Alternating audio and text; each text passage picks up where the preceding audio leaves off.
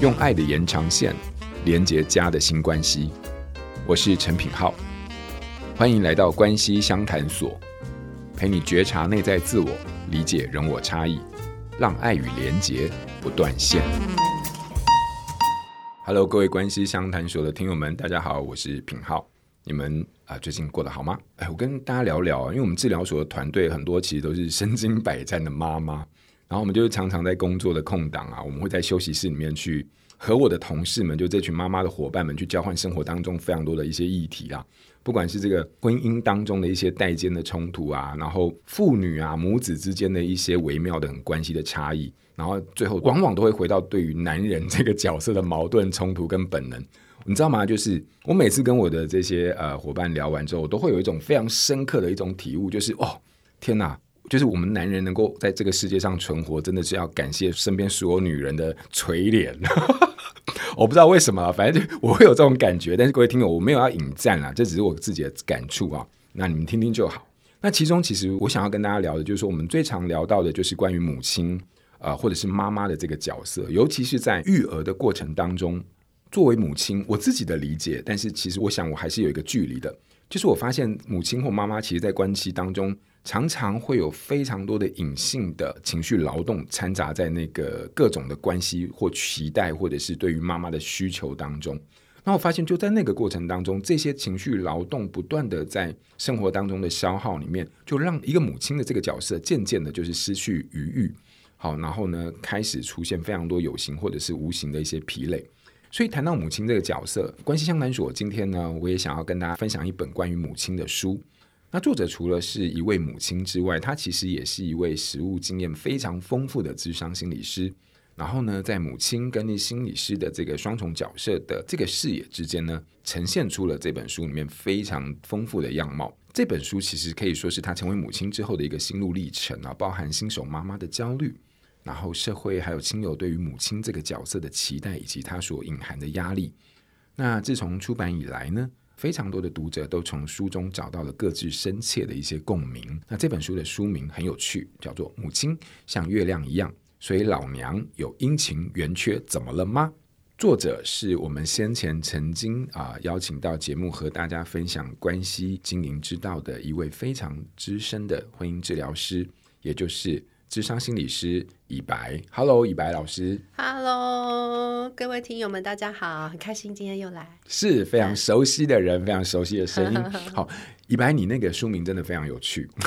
对，母亲像月亮一样，所以老娘有阴晴圆缺，怎么了吗？你知道这书名就是其实基本上，我就让我想到两个画面，一个就是月亮，然后月亮它的确就是会有阴晴圆缺，然后就可以跟母亲的。悲欢 完全就是有一种对应感，所以我不知道，就是你把书名取名叫这个，嗯，那你想要对于读者或者是想要对于母亲这个角色传递一些什么样的？OK，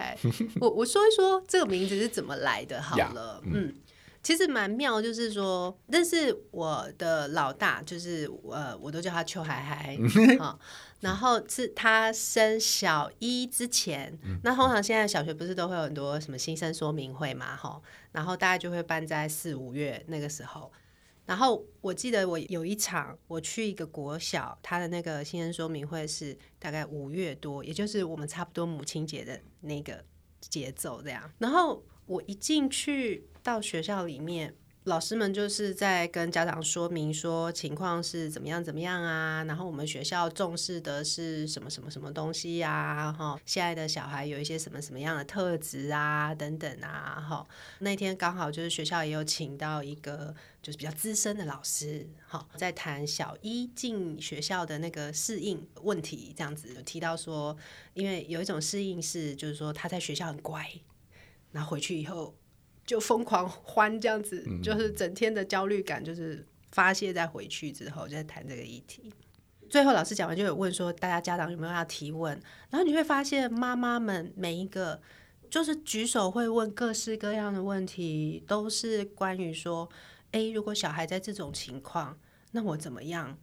反应才不会不好？嗯、好，比方说有妈妈讲说，呃，像那个我们家。已经要升小一了，可是我们家还有一个是幼稚园小班的，然后这两对兄弟就是每一次回家，我接回家，他们就要在电梯里面抢谁按电梯，然后哥哥明明就已经不需要按电梯了，可是他就是会硬要跟弟弟抢，然后没有抢到那个人，大家就死去活来，然后在电梯里面尖叫什么，你就会发现妈妈们提的，然后还有一些小孩子很玻璃心的，等等等等，反正就是。然后我坐在后面，因为我自己就是这个工作嘛，嗯嗯嗯。那我坐在后面听的时候，我真的觉得说，我们这一代的妈妈有好多焦虑哦，有好多我如果怎么样对小孩。小孩以后就会创伤，嗯，就会变成症结，就会无差别杀人事件，就是、嗯、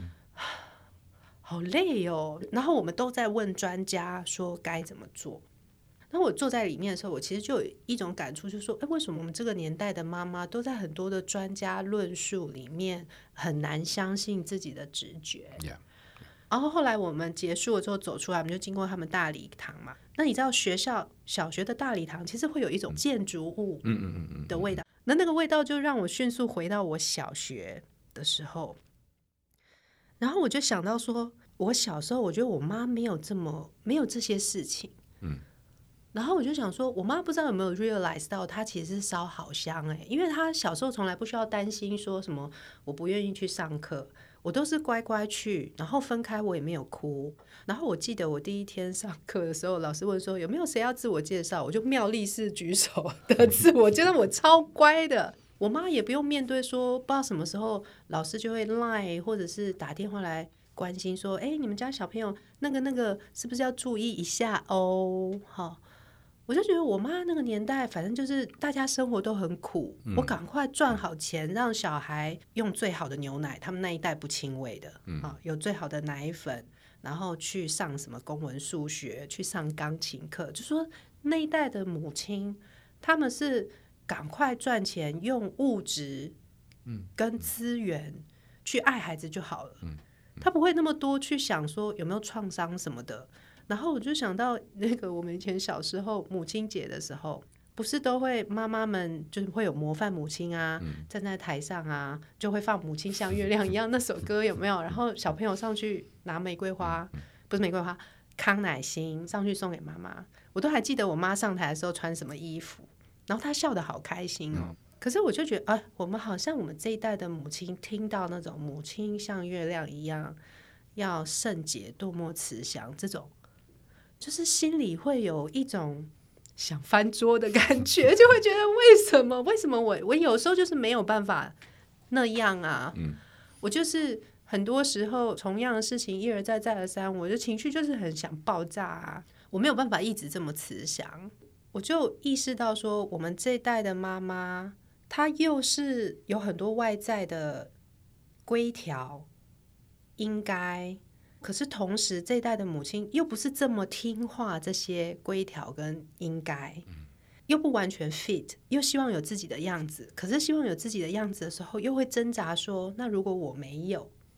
会不会真的就害到孩子？我举个最简单的例子，像那个妇产科的诊间，还是有很多会是那个妈妈充满爱的眼神的喂宝宝亲喂的那个海报，然后上面就写说母奶是给宝宝最好的礼物。然后我就想说，对一些就是真的分泌母乳很困难的母亲，或者是她就没有想要亲喂的母亲，其实坐在那里看到那个海报的时候，我觉得是会勾起心里那种我好像没有把最好的给孩子，嗯嗯嗯，我这样是不是坏妈妈的那种感觉的时候，我就觉得我们其实在面对一种矛盾，是我们同时在接受。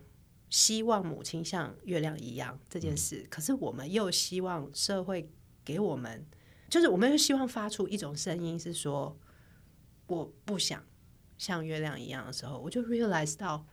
哎、欸，其实月亮也不是都是圆的，你知道吗？我就觉得我们母亲节应该重新再诠释月亮这件事情，是月亮也有阴晴圆缺，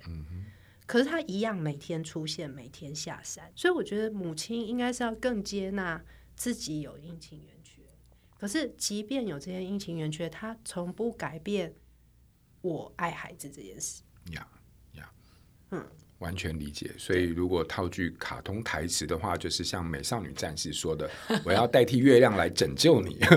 请把自己从皎洁的月亮当中释放出来吧，因为月亮它其实是有阴晴圆缺的。而在这个过程当中，你是一个完整的人，而不是去呼应或者是回应某一种。”社会既定的框架或者是期待，对对对，好，所以听你这么讲解，我突然觉得，哇，天哪，这这本书书名来头，这真的是蛮蛮有蛮蛮深的，因为。你不但承袭了过去对于母亲像月亮一样，嗯，哦，那首歌我忘记了，但就差不多开头是这样。可是这个月亮在那个时代，它其实是那个意涵；可是在这个时代，它就是一个有阴晴圆缺的真实。对，那这都可以是一个母亲，但它不应该只是某一种样子时代的对对对框架或样貌。对，好，所以这本书 非常有趣。当然，不仅是书名有趣，这大家可以再细看。不过，我们如果在呃收敛到这本书的内容，啊，除了书名以外，嗯，你在书中其实有探讨很多关于母亲这个角色，社会赋予母亲角色的某一些框架了。然后，对这个部分大概是这样，就是说，我记得如果呃各位听友也印象有的话，其实去年曾经有作家就在脸书上面有分享一个文章，就是关于后悔生小孩这件事情怎么办。对，那我觉得这个东西之所以可以引发大家非常大的共鸣或者是讨论。我想也是因为我们自己都在这篇文章妈妈的角色，其实也在这个文章里面得到了非常多的，我不确定，但是在里面都得到了很多心情上的一些支持嘛，或者是我不知道，有共鸣。对，就是我这句话，我为什么不能以一个母亲的角色说出来，然后说出来要去承担非常多母亲的这个角色的原罪嘛，等等。嗯，我不知道以白你自己怎么看母亲被赋予的框架跟影响，在你的观点里面，基于这样的框架跟影响的理解，你又有没有什么想要对母亲这个角色或者是听友们说的话？我自己觉得框架有两个来源，一个框架是在于社会对于什么样的妈妈才是好妈妈的定义。嗯，在我的书里面有提到说，国外有一个社会学家，他把这个什么样的妈妈才应该是好妈妈？关于这个的林林总总的教条，其实他把它归纳出来说，用一个名词来表达，叫做母职体制。嗯，好，也就是说，整个我们的社会的体制对于母职的规范跟标准，这些零零总总的标准，不外乎就是围绕着两件事，一件事情是母性天生。嗯哼，母性天生这件事情呢，就会让女性。尤其在异性恋伴侣里面，妈妈好像就不知不觉，她得站在那个主要照顾位置上。嗯哼，因为你天生的嘛，那不是你做，最顺吗？嗯，父性是后天的。但是这件事情，呃，平浩知不知道？就是之前 Netflix 有一个系列的纪录片叫《Babies》。它是集结各个不同国家的科学家在研究亲职，就是父母跟小孩、小孩的照顾，然后小孩的长大，从刚抱回家、新生儿睡不过夜，然后慢慢他们的触觉、味觉发展到吃啊等等等一系列的。我印象非常深刻，有一个以色列的科学家，我现在忘记他的名字是什么了，反正他就是要去研究说人类会照顾宝宝的内建机制。其实就是催产素的分泌嘛，嗯嗯嗯、他想要去知道说，所以这个催产素的分分泌是只有女生会吗？男生会不会？嗯，好，所以他就做了研究，是他也研究异性恋伴侣，他也研究同志伴侣，然后他就发现催产素的分泌，就是他采唾液的标本，然后看唾液标本里面的催产素的量。那他就发现，不管是男性还是女性，只要你卷起袖子来做跟照顾宝宝有关的事情，你跟他密切的接触，吃喝拉撒睡，你做越多这个动作，催产素的分泌就越高，不分男女。所以其实那个我们生物性上去回应一个幼儿的需要跟亦步亦趋的。照顾他，我们身体产生一个渴望，想做这件事情，其实它是不分性别的。但是我们用母性天生的时候，就会觉得说，好像你做比较自然，你做一定就顺手就会。不是很多有时候就会说，妈妈天生就会知道怎么喂小孩。我告诉你，我亲喂的时候，我完全不知道我在干嘛。嗯嗯，我不知道你的太太是怎样，我真的完全不知道我在干嘛哎。嗯嗯，我记得我小孩刚出生的前四个小时，他就一直挂在我的身上，拔下来就哭，拔下来就哭，我真的完全没有头绪。那但是母性天生这件事情，再加上第二个就是母子体制规则，就是妈妈应该要以宝宝的需求为最高福祉。嗯哼，所以只要。为宝宝好，母亲的需求都应该放在后面，从孕期就开始了。最小最小的事情，你看，因为你怀孕，所以你不能喝咖啡；因为你怀孕，所以你不能染头发。再更早远一点，不是有因为怀孕所以不能剪指甲，不能那个那个，不能这个这个。那你就更不要说小孩出生以后，你就会发现妈妈们几乎都是以宝宝的需求为优先，连。可能吃好好吃个饭，好好上个厕所，好好刷个牙、洗个脸、洗个澡，都很多妈妈都是会忘记，或是会觉得说，哦，那如果现在小孩在哭，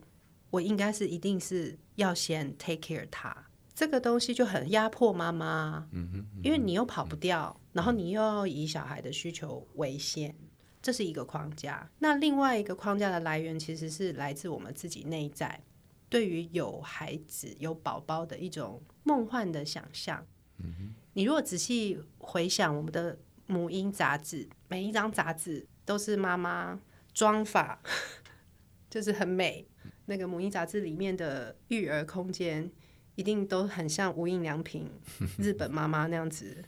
带着微笑，气氛是很粉红。所以那个会在我们内在也建构对于母亲的一种想象，是好像应该要那样。如果我我家没有长得像无印良品那样，是像乱葬岗那样，我就会觉得很挫败，或者是说，哎，我其实是蓬头垢面的，然后或者是我跟我孩子相处的时候，大家都觉得说，哎，有有子万事足，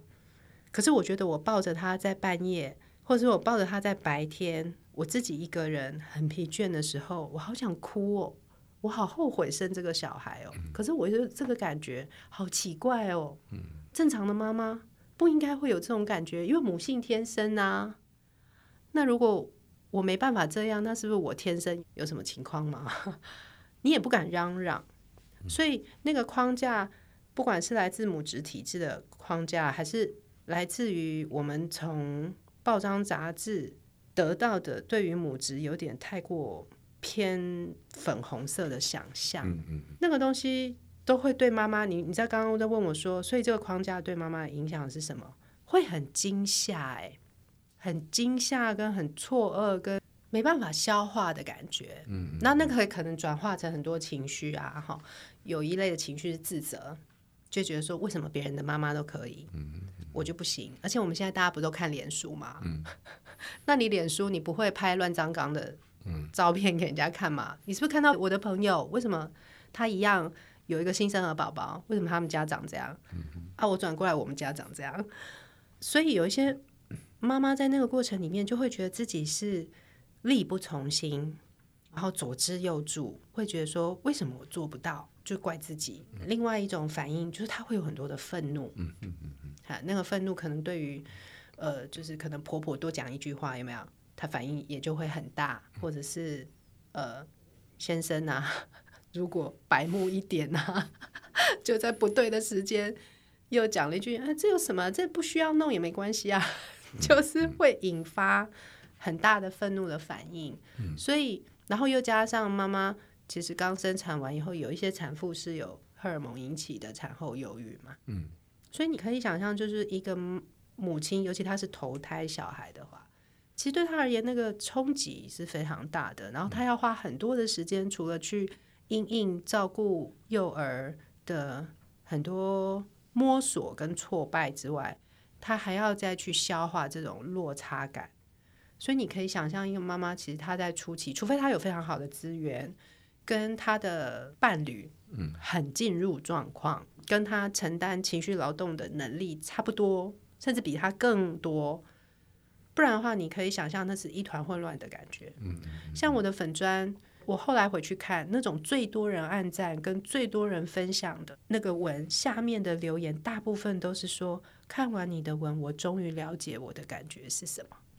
那是一团混乱，没有办法讲清楚，也觉得我去抱怨这些好像很奇怪的感觉。嗯嗯嗯，经你这么一说，我突然觉得哇，这是一个从整个社会文化体制里面在看待。母亲这个角色的一种世代的情绪的记忆嘛，或者是世代情绪的经验，我稍微整理一下，我怕我误会。嗯，嗯，也就是说，在母婴体制这个底下里面，大概有几个概念，比如说，嗯，母性天生，然后婴儿优先，对对对，好像这样的一个既定的，应该是说既定的一个刻板印象的概念，它形成了某一种社会隐含的一种文化或者是一种标准的时候，其实这个标准是在无形当中在，在、嗯、我不能说压迫了，但是可能某种程度上就是在压抑着，或者是说在牵制着每一个在这个文化体系下的。母亲的这个角色，可是这个东西太隐微又太抽象，但它却是渗透在每一个你生活身为母亲当中所接触到的人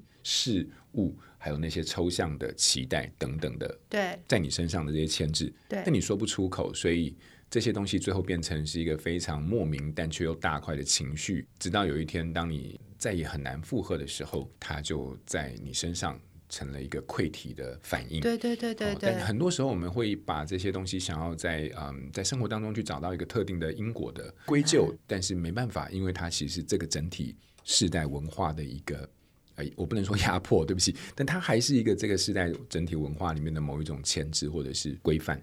我还是会觉得是压迫，压迫哈。好啊，那你说是就是。是我我 我我把我把这责任推卸给你了，你说是就是了。我觉得它是一个内在压迫啊，比方说，嗯嗯嗯嗯、你看，我记得我之前有看过一个新闻，是说有一个妈妈，她应该是一打一或一打二，然后她推了 baby 车之后，她身上挂着一个，然后有一个在 baby 车里面，可是因为那个全联她没有。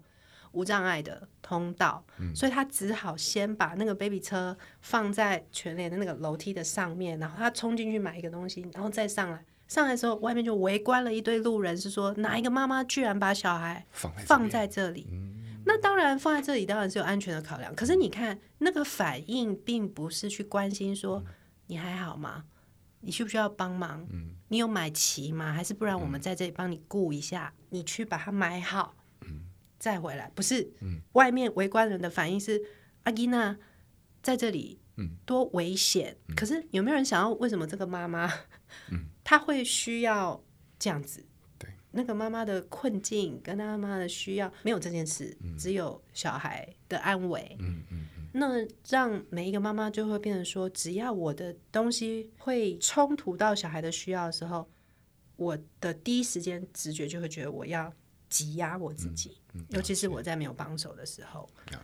对啊，好常见，在我们生活里面很常见。对啊，不过经你这样一提醒，我发现的确我们很容易忽略母亲这个角色，当跟呃婴儿的关系连接在一起的一个既定的社会印象底下，说母亲这个身为人的一个本质，其实是被忽略或者是压缩的。嗯嗯，嗯。对，可是很多的情绪跟委屈，其实也是从那边。开始渗透到他的生命里面去，对对。对，所以呃，我刚刚我们光从跟以白聊到书名这件事情 里面的一个结构，对对对对对的对母亲这样的一个意涵，然后再到你刚刚说的母子体制里面这些我们有形呃其实是非常无形的东西，但是却是包覆在我们生活周遭的这些压力，我觉得让身为一个不是母亲的我，其实都非常的有共鸣，哦、嗯，可以很理解到这个部分。那我可不可以再多问，在你的书里面，对，像以这样的一个观点切入，或者以这样的一个视角去理解母亲，在书中有没有什么提出想要给母亲或者是这个角色的一些分享，或者是一些话？哦，OK，好，一个部分是说，我自己觉得母职体制这件事情的压迫，就是我觉得它是非常优美的。嗯哼，然后我们只能讲得出，我觉得两个部分，好，就是说。当我们在经验这个压迫的时候，作为我是一个有亲密关系的人，一定第一时间是我会很渴望这个压迫给我的挣扎、痛苦跟难受，跟我不知道怎么办的这种这种心情，我可以跟我的伴侣倾诉或求助。因为我的训练就是伴侣治疗嘛，哈，所以我的书里面其实会有回到这个部分，是说我们很尝试想要让对方可以理解。那像我有接同志伴侣有小孩的，也有接异性恋伴侣有小孩的。我的经验里面，我就真的发现，同志伴侣有小孩的，我觉得为他们而言，这件事情要可以倾诉、跟靠近、跟互相回应，简单多了。嗯，因为他们就是只有主要照顾者。跟次要照顾者的差别，嗯，好，我们都是同样的性别，所以主要照顾者，但当然，主要照顾者不管是什么性别的主要照顾者，他一样，他都会有压迫感，就是有一个小生命跟我好黏腻，而且我没办法选择，然后我很疲倦，我需要别人接手，可是我呃让次要照顾者来介入的时候，我内在又会有担忧啊、罪恶感啊、放不下啊。这种挣扎的感觉，然后我的这个好沉重、好沉重的这些东西，你能不能帮我 share？你会不会照顾我？我能不能依靠你？好，主要照顾者一定都有这个。那次要照顾者也会有次要照顾者的东西，像是他们会觉得孤单，因为主要照顾者的 focus 一定是在小孩身上嘛。好，那以前什么两个人的时间啊，呃，好好的热烈的性爱啊，或者是。属于亲密关系的这个部分，他就一定会被挤压，嗯、所以他们也会。其实刚刚在讲后悔这件事情，其实很多爸爸是后悔的。好，就是说我好像我的家有了孩子，可是我的另外一半就没了。嗯嗯嗯嗯。好，然后他不会去关心我，因为他太忙碌着看小孩。我的需求，我的想法，如果只要跟小孩冲突，他会不管我。嗯。他会以小孩为主。嗯。可是你看，对照主要照顾者，他在这个位置上，他自己的需求他都是丢掉的。嗯嗯嗯，他就是以小孩为主，他自己的需求都丢掉的时候，你又有一个需求，我怎么会管你？我一定是也顺着把你丢掉了。可是他们就会有失落感。嗯。但是我说到这个是说，我觉得同志伴侣当他们在经验这个主次的位置上，在伴侣关系里面的失落或孤单的时候，我觉得他们是比较好翻转，是说好，那我们要不要来讨论一下要怎么重弄？嗯，但是异性恋伴侣有一个比较，我觉得是真的是被框架的地方。这个主要照顾者在表达的时候，如果刚好这个主要照顾者是妈妈，很容易这个先生会听到的是。为什么你们男人都那么爽，我们女人那么累？嗯，这种攻击是对我一整个性别，对吧？对，而且这个性别是我也没办法改变呐、啊，嗯、我就是这个性别啊。而且很多爸爸最常讲的是，我已经比那个谁谁谁好多了，就说他也会觉得他是他这个性别里面已经是比较好的了。你就会发现这边就鬼打墙没有交集，因为大家就是变成在防卫里面。防卫里面跟辩论比赛里面，他没有回到说，所以我们现在可以怎么办？嗯，如果说主要照顾者他在表达的时候很多攻击，他会得到就是这种性别之争。主要照顾者他也许没有那么多攻击，但是也很蛮长，他会得到一个反应，就是他的伴侣会回答或说：“那你就妈妈啊，那你就亲喂啊，那他就只要你啊，那我没办法。”就是他很快他就会放弃，因为他也不相信。嗯。我这个性别我做得到，你看这是不是回到我们刚刚说母性天生这件事？他就会质疑。嗯，可是今天如果是同志伴侣，我们两个都男的，我们两个都不是天生的啊，所以我们都要想办法。如果我们都是女的啊，我们都天生的啊，没道理我行你不行。对，所以对他们而言，他们要去调整比较迅速。我的经验真的比较迅速，可是异性恋就会一直被这个东西卡住，卡住之后就会变成两个人的失落感会越来越大。就说为什么我有了孩子以后，我变得好孤单啊、好疲倦。主要照顾者会这样想，然后次要照顾者就是男性那个角色会觉得说，为什么我有了孩子以后，我就失去我的太太，我的需要，我的声音都被忽略，我是变成是不重要的，我只有工具性的角色，你只在乎我有没有把事情做好。嗯，所以两个人都有失落感跟被剥夺感，这个才是后悔的原因啊。可是我们好惊吓，我们听到后悔就好惊吓，觉得好像在怪罪小孩，不爱小孩。Mm hmm. 可是我们都忘了说，应该是要去追溯那个后悔的源头，其实是我们有很多的失落感跟被剥夺感。Mm hmm. 那我们是可以彼此倾诉跟听懂的吗？我们是可以彼此安慰。跟一起难过的嘛，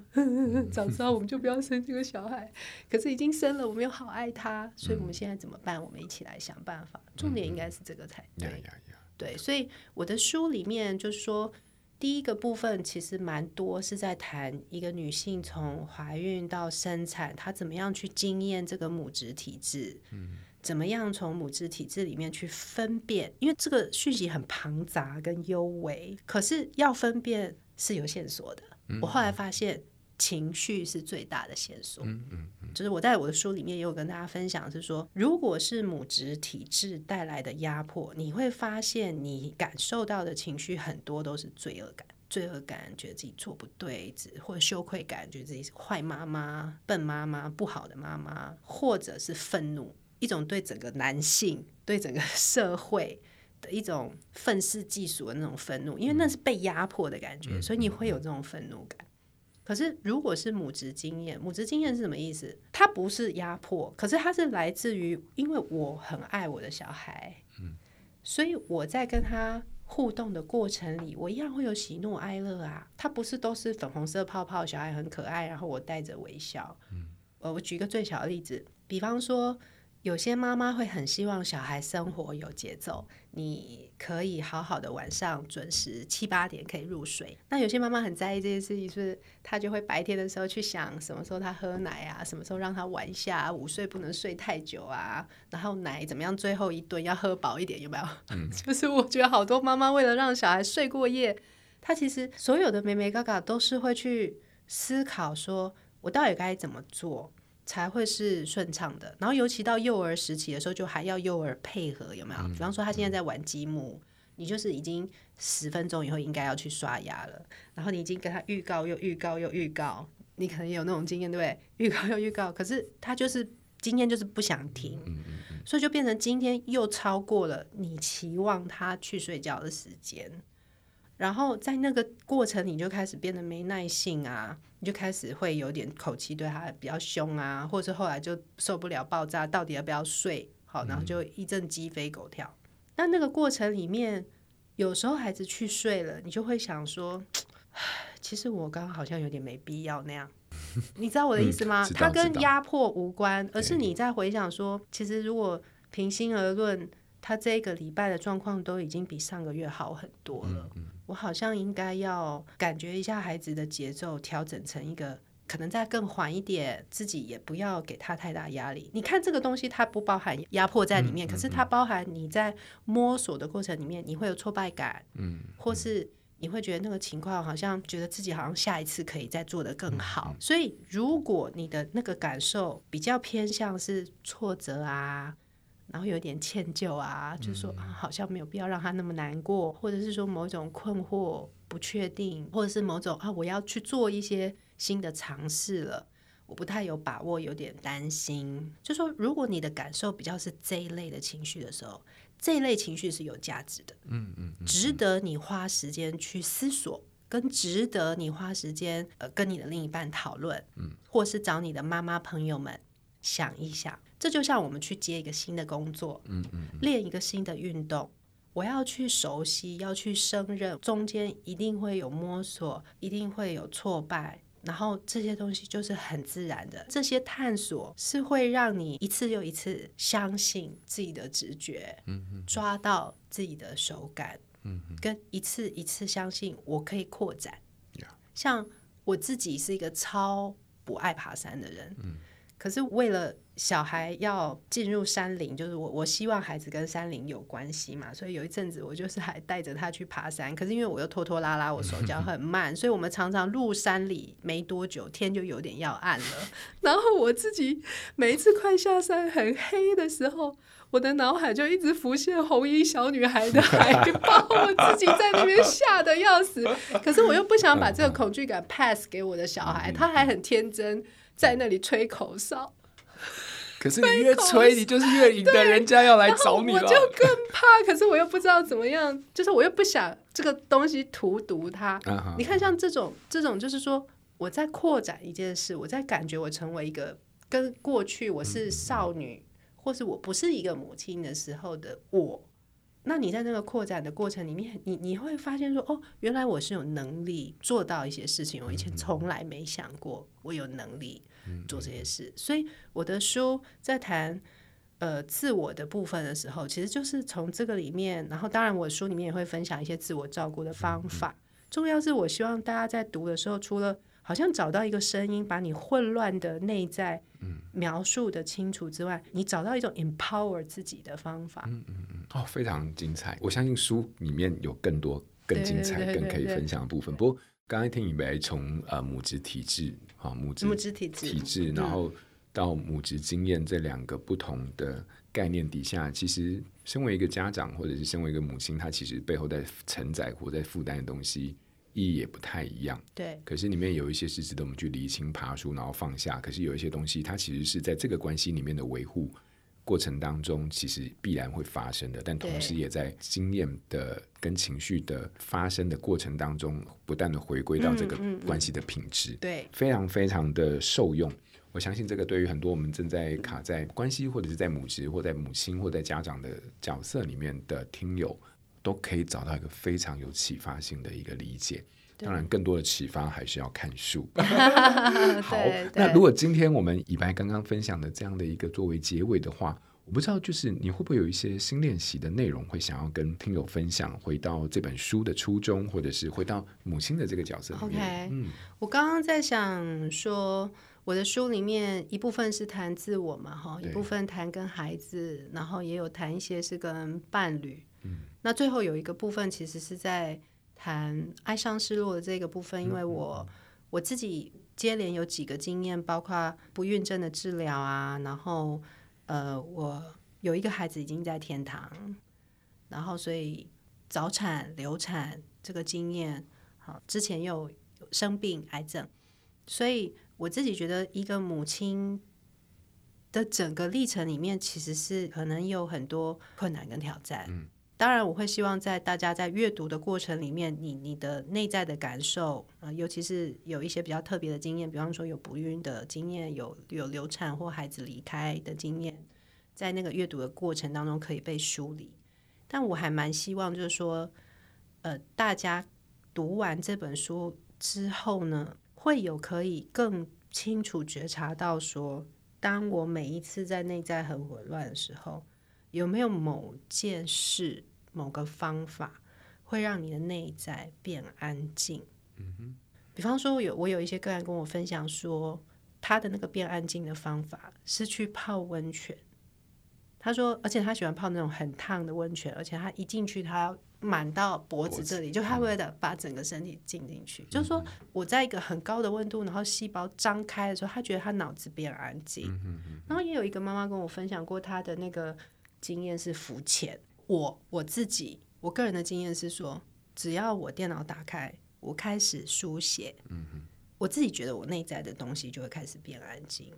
就是说，每一个母亲，我们说阴晴圆缺嘛。上天造你，你有你的独一无二性，你一定有某一个东西，某一个某一个策略是它让你内在变安静。然后这个安静其实是很重要的充电，不一定那个安静你一定要想清楚很多事，可是那个安静可以给你一种平静在里面。然后你在那个平静里面的时候，你可以多一点去感觉说，你有没有想要在很多混乱或是困难的时候，听到别人跟你讲一句什么？可能是。够努力了，嗯，够好了，可能是想休息也没关系呀，嗯，可能是我看见你的辛苦，可能是你不是一个人，就是我们内在都有某一个对我们而言是进来了以后，你会 那个好重要，那个好重要，然后你要去找到那个东西，跟在你的生活里面为自己去创造那种 moment，嗯，不管是你自己给自己。还是别人给你，我是我是伴侣治疗师嘛，所以我自己是很在乎说，不能只走自己修行的路线。你要去找寻什么方法可以让你旁边爱你的人给你爱的时候给到。嗯嗯嗯我自己觉得这也是跟你自己给自己一样重要。它很像人的左右脚，你不能长短脚，两只脚都要很健康。OK，嗯，非常受用，非常受用。我突然觉得，哎。我自己的一个这样的 moment，好像就在跟以白老师聊天的过程当中得到了。好，我我我刚刚那整个过程当中，我是非常的专注。我觉得专注这件事情本身，它就是一个心流，非常平静的一个体验。嗯嗯，对。那所以以白刚刚有说到，为我们自己人生在某一些混乱的状况底下，找到一个可以让自己安静，或者是平静的一个方式，不管是。你对于你自己，或者是在关系里面找到别人给你，嗯，我觉得这是两个非常非常啊、呃、实用，而且非常非常有意义的一个练习。那透过以白老师的分享，也希望能够带给大家在生活当中能够找到这样的方式。好，所以今天非常感谢以白哈、嗯哦，就是不论听友现在的心情是怎么样，就如同我们前面说的，你是月亮的哪一个部分啊？阴晴圆缺。但还是很希望每一位听友、母亲、妈妈或者是家长都能够找到照顾自己的方式，就像我们刚刚新练习一白老师所分享的，同时也像老师的新书啊，就是母亲像月亮一样，所以老娘有阴晴圆缺，怎么了吗？相信这本书会陪伴你长出温柔的力量。那希望这些内容你会喜欢，谢谢一白，谢谢大家，谢谢平浩，谢谢大家，拜拜，拜拜。亲子天下 Podcast 谈教育，聊生活，开启美好新关系，欢迎订阅收听。Apple Podcast 和 Spotify，请给我们五星赞一下，也欢迎大家在许愿池留言，告诉我们你在每周新练习的时间中，生活有了哪些改变和发现。关系相谈所，我们下周见。